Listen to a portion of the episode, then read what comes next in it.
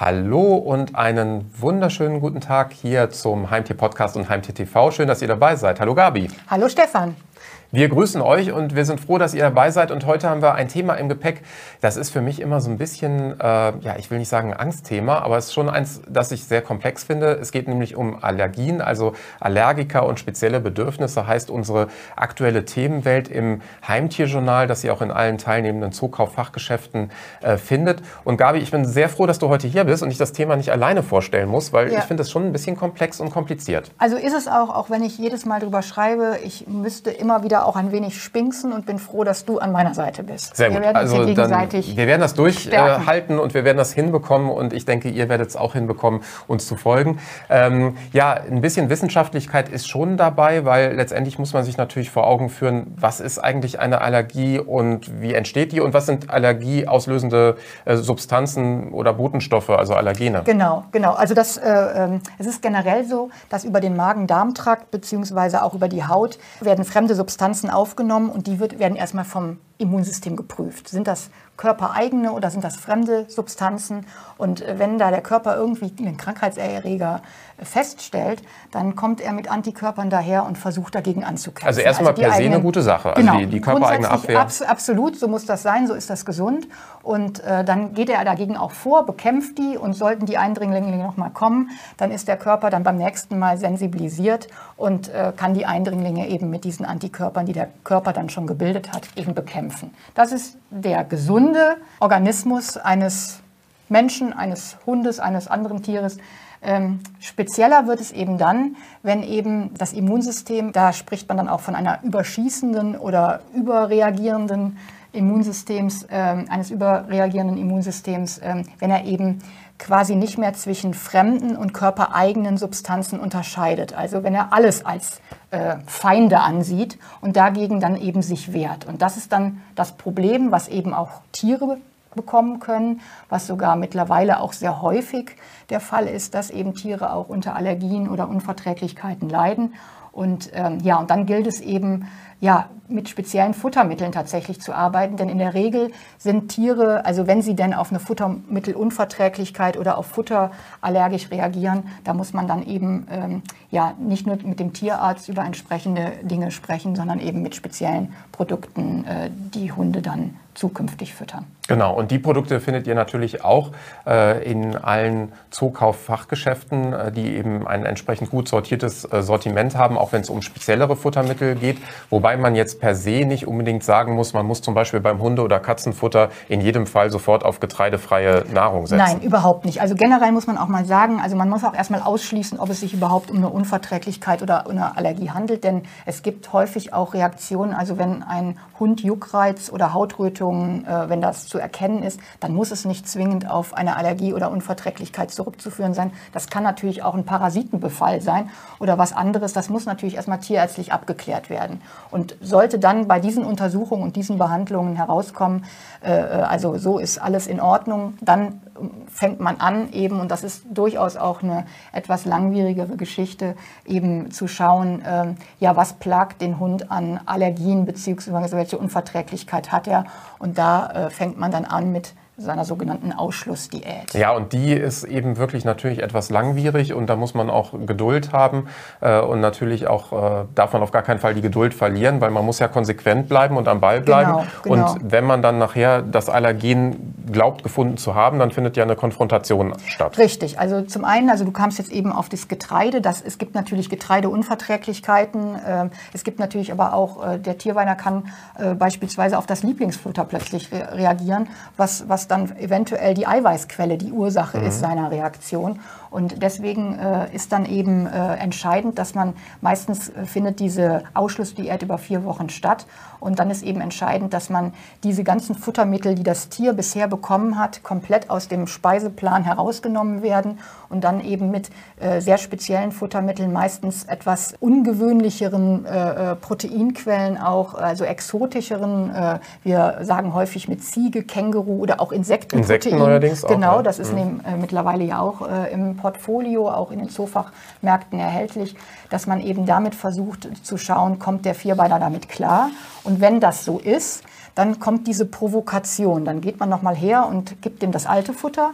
Und wenn er darauf wieder reagiert, dann weiß man, okay, es liegt daran und deswegen ab sofort bitte dieses Futter nicht mehr. Und äh, dann gibt es eben diese speziellen Futtermittel, wie gesagt, die im Tierfach, im Zoofachmarkt bekommt und ähm, dann damit auch äh, das Tier ganz normal weiterfüttern könnt. Und dann, äh, aber wie gesagt, der Weg dahin ist nicht immer ganz leicht. Ja, und das klingt natürlich zunächst mal wirklich sehr gemein, äh, aber es äh, dient natürlich absolut dem Wohl des Tieres. Also erstmal auf eine bestimmte Diät zu setzen, dann im Anschluss eben diese Provokation durchzuführen, äh, um dann eben auch eine Reaktion des Körpers zu provozieren und dann zu schauen, ähm, okay, ist das tatsächlich das, äh, der Stoff oder das Allergen, das man ja identifiziert zu haben glaubt, um dann eben entsprechend äh, das passende Produkt zu finden. Aber da können wir wirklich beruhigen, weil es gibt so viele unterschiedliche Produkte. Das heißt, selbst wenn man dann eben einen Hund hat, der an einer Allergie leidet oder eine Katze, dann ist es trotzdem möglich, ähm, ja, diverse Futtersorten auszuprobieren, ähm, zu füttern. Äh, und da kommt eben auch das Geschmackserlebnis und auch die vollwertige Versorgung äh, des Tieres auf gar keinen Fall zu kurz. Das war sicherlich vor äh, einigen Jahrzehnten noch völlig anders. Ähm, da gab es noch nicht so viele mhm. spezielle Futtermittel, aber inzwischen ist die Auswahl ja irrsinnig groß geworden. Ja, das, das, das stimmt, das muss man sagen. Also da seid ihr auf jeden Fall, werdet ihr fündig und könnt also da euren Tierbeiner sehr gut versorgen. Sehr gut. Ähm, ja, und äh, wenn man dann eben entsprechend äh, diesen Test durchgeführt hat, dann kann man eben entsprechend auf das richtige Futtermittel setzen. Ähm, das ist also ein Mix eigentlich aus einer tierärztlichen Beratung und dann eben entsprechend auch dem Bezug des Futters im Zoofachhandel. Also lasst euch gerne auch dort äh, beraten. Ähm, wichtig ist eben, dass man nicht selbst äh, ja, herumdoktert, äh, weil dann wird man einige Zeit äh, sicherlich im Trüben fischen und gleichzeitig auch dem Tier nichts Gutes tun, sondern dass man dann eben wirklich sich fachkundige Beratung und Hilfe holt, äh, damit es dem Tier eben auch dauerhaft gut geht. Ja, definitiv ist das zu empfehlen, dass diese Diätphase einfach medizinisch begleitet wird. Genau. Ja, und äh, dann gilt es natürlich auch hier konsequent zu bleiben. Und ähm, das betrifft ja nicht nur die Futtermittel, sondern auch die Snacks. Ja, richtig. Also zum einen ist natürlich Konsequenz gefragt, nicht nur vom Halter, sondern von der kompletten Familie. Also nicht irgendwie, also so lieb der Vierbeiner auch guckt. Und ich kenne das ja von der eigenen Katze. Wenn sie daherkommt und noch einen Snack will, dann äh, wird man schnell weich und möchte ihm dann, dem Tier dann was Gutes tun. Aber in dem Falle tut man dem Tier dann einfach nichts Gutes, wenn man dann eben wieder mit Snacks agiert, die eigentlich dann eben auch äh, zu dieser Unverträglichkeit Unverträglichkeit führen und von daher oder zu der Allergie.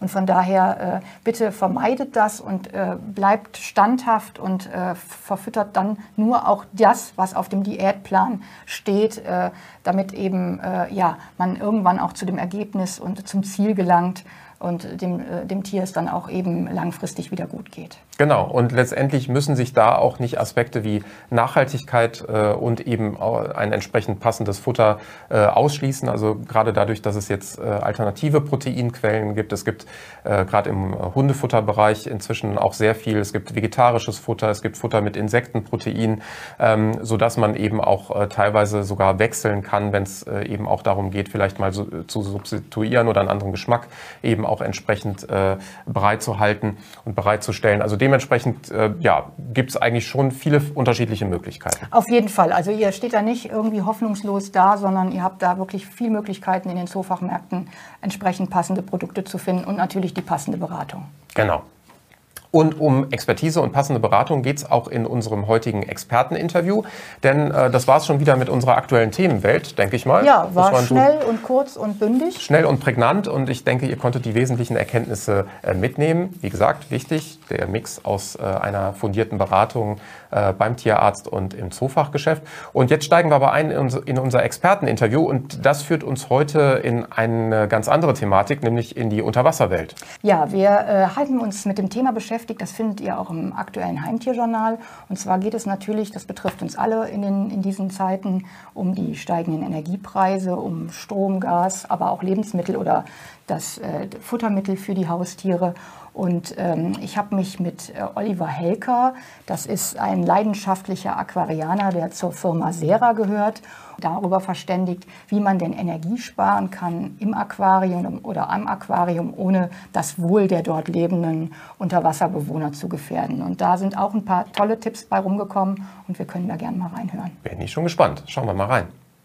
Ob beim Strom, Gas oder Nahrungsmittel, Preissteigerungen bekommen wir alle zurzeit in vielen Bereichen deutlich zu spüren. Richten wir einmal den Blick auf Aquarien- und Terrarienbewohner, so sind diese auf gewisse technische Geräte angewiesen, um sich wohlzufühlen. Gibt es da überhaupt Möglichkeiten, den Energieverbrauch und damit die Stromrechnung im Rahmen zu halten? Dieser Frage gehe ich heute gemeinsam mit unserem Gast und Experten Oliver Helker auf den Grund. Der seit über 30 Jahren leidenschaftliche Aquarianer ist stellvertretender Teamleiter Customer Care und Trainer der Sera Akademie beim gleichnamigen Unternehmen Sera. Bekannt ist Sera für seine hochwertigen Technik, Pflege und Futterprodukte für Süß- und Meerwasseraquaristik, für Terroristik und Gartenteich. Hallo Herr Helker, ich grüße Sie herzlich. Hallo Frau Ewerts, danke, dass ich hier sein kann. Ja, sehr, sehr gerne. Ich freue mich sehr, dass wir hier einen so erfahrenen Aquarianer am Start haben und stelle auch gleich mal die erste Frage. Wenn wir jetzt über die gestiegenen Energiekosten sprechen, und das betrifft ja dann auch insbesondere die Aquarianer, die ja die technischen Geräte eben auch benötigen für ihre Tiere, gibt es da denn überhaupt Einsparpotenzial? Ja, in der Tat gibt es viele Möglichkeiten, Energie zu sparen. Man muss sich natürlich von vornherein ein paar Fragen stellen. Die erste Frage ist, welche Tiere werden überhaupt gepflegt. Denn ist ja klar, Fisch ist nicht gleich Fisch. Jeder Fisch mhm. hat andere Temperaturansprüche. Manche Tiere haben eine große Temperaturrange. Andere haben eher ein kleines Fenster auf de, äh, Temperaturfenster, auf dem man es pflegen kann. Die andere Frage ist natürlich, bei welcher Temperatur werden die Tiere aktuell gepflegt? Wie hoch ist die Raumtemperatur? Das heißt, wie groß ist die Differenz? Mhm. Und auch die Beleuchtung und die Beleuchtungsdauer spielt natürlich eine nicht zu vernachlässigende Rolle.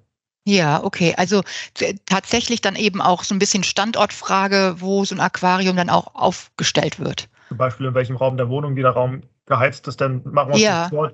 Auch jetzt heute bei den hohen äh, Energiepreisen, die wenigsten Wohnungen werden äh, Raumtemperatur von unter 20 Grad haben. Also ich denke, die mm. Leute, die wirklich bei 15 Grad bittern, die kann man äh, an einer Hand abzählen. Also inwieweit ist denn auch gute Isolierung hilfreich, um hier die Erwärmung des Aquariums vielleicht so ein bisschen auf natürliche Weise zu unterstützen? Ähm, hier muss man natürlich erstmal sagen, eine Isolierung hilft natürlich nicht, das Aquarium selbst zu erwärmen, sondern mm, es hilft okay. nur, die, die, die, Temperatur im Raum zu halten. Ja. Theoretisch okay. gibt es wirklich die Option, natürlich ein Becken in Styropor zu packen, aber das ist wirklich ein ästhetisches Problem. Sowas möchte natürlich niemand in seinem Wohnzimmer haben. Das ist dann ja. eher was für die Freaks, die ihre Zuchtbecken im Keller haben, die dann wirklich drei oder vier Seiten mit Styropor einpacken würden. Okay, ich verstehe, ja. Okay, es ist nicht das äh, klassische äh, Aquarium, was ja. zu Hause im Wohnzimmer steht. Okay, ja. Das möchte sich, glaube ich, niemand antun. ja, jetzt haben wir ja auch äh, großes Sparpotenzial beispielsweise bei modernen LEDs oder auch eben Filterpumpen und die Technik im äh, Allgemeinen in den Aquarien wird ja immer moderner, immer sparsamer auch im Stromverbrauch. Gibt es da überhaupt noch Sparpotenzial? Ja, in der Tat, vor allen Dingen bei den LEDs. Vorher möchte ich mhm. aber gerne kurz auf das Thema Filter eingehen. Ja. Die heutigen modernen Filter sind wirklich technisch schon so ausgereift, dass man da eigentlich nicht mehr viel rausholen kann. Jetzt einfach mal als Beispiel unser neuer Innenfilter, der X-Edge 450. Mhm. Der verbraucht in einem Monat gerade mal 3,6 Kilowattstunden. Also da gibt es eigentlich nicht mehr viel an ja, Einsparungen, genau. ne? das ist richtig, ja. Zusätzlich gibt es auch Filter, die sich in der Leistung auch noch dämmen lassen. Zum Beispiel unser Extreme Außenfilter, der lässt sich tatsächlich auf 10 Watt mhm. runterregulieren, sodass man auch ein mhm. 200 äh, Liter Becken wirklich mit sehr geringem Stromverbrauch filtern ja. kann. Selbst wenn man jetzt einen alten Filter hat, stellt sich natürlich die Frage, der noch nicht ganz so energieeffizient ist, ob es sich wirklich lohnt, nur um Energie zu sparen, jetzt die Investition mhm. zu tätigen, einen neuen Filter zu kaufen. Mhm. Da hat man beim Thema Beleuchtung doch erheblich mehr Spielraum. Okay. Mhm. Fangen wir schon mal damit an. Es gibt ja doch immer noch ein paar Oldschool-Aquarianer, die zu Hause nach wie vor äh, T5 oder T8-Röhren drin haben. Mhm. Allein durch den Umstieg auf äh, LED-Beleuchtung kann man hier über 60 Prozent sparen. Und dann hat man natürlich noch die Möglichkeit, äh, an der Beleuchtung selbst, an der Beleuchtungsdauer zu spielen. Muss man das Becken jetzt wirklich zwölf Stunden beleuchten, tun es nicht zehn Stunden. Mhm. Die, die heutigen modernen LEDs haben ja auch die Möglichkeit, dass man zwischendurch die Beleuchtungsdauer etwas reduziert oder die Intensität dimmt. Zum Beispiel, dass man einfach über die Mittagszeit eine natürliche Bewölkung simuliert, was ja auch alles den Verhältnissen der Natur äh, entgegenkommt. Also das heißt, man ist schon gut ausgestattet, wenn man einfach auf die moderne Technik, die es ja mittlerweile wirklich in allen Zoofachmärkten zu kaufen gibt, wenn man sich damit auch das Aquarium ausstattet und ausrüstet.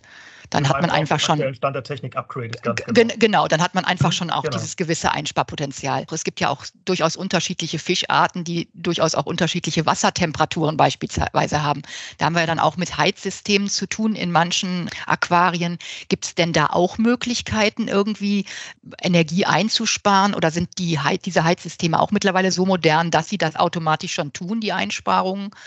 Ja, bei der, bei der Heizung haben wir tatsächlich das größte äh, Einsparpotenzial in der Aquaristik. Das ist wirklich oh, okay. der energieintensivste Teil. Mhm.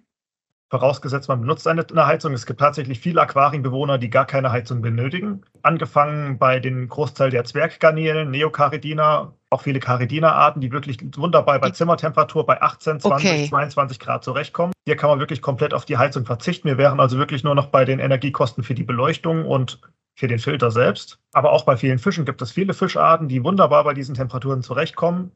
Angefangen bei so Klassikern wie Zebrabärblingen, Makropoden, Kardinalfische. Es gibt tatsächlich mhm. sogar eine Makropodenart, Makropodes ocellatus, äh, der unter anderem bis nach Nordkorea vorkommt, der bei uns selbst im Gartenteich winterhart ist, der sogar im Gartenteich überwintern könnte.